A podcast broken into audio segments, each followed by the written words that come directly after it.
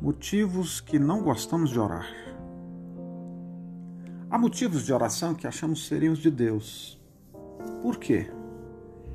Sempre nos lembramos deles e até insistimos, anos a fio, orando por essas questões.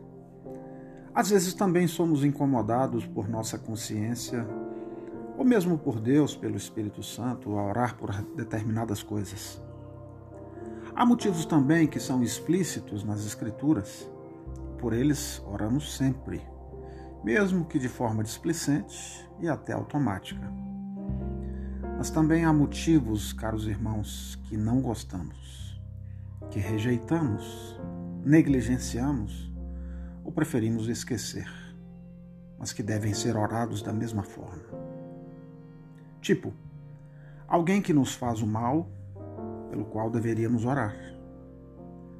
Um parente rebelde contra Deus, um dever negligenciado e não visto, nossos próprios pecados, para que o Senhor Jesus, com sua luz bendita, nos faça vê-los, odiá-los e abandoná-los. Cuidado com o auto-engano. Ele costuma nos desviar dos motivos de oração que são mais necessários e prementes.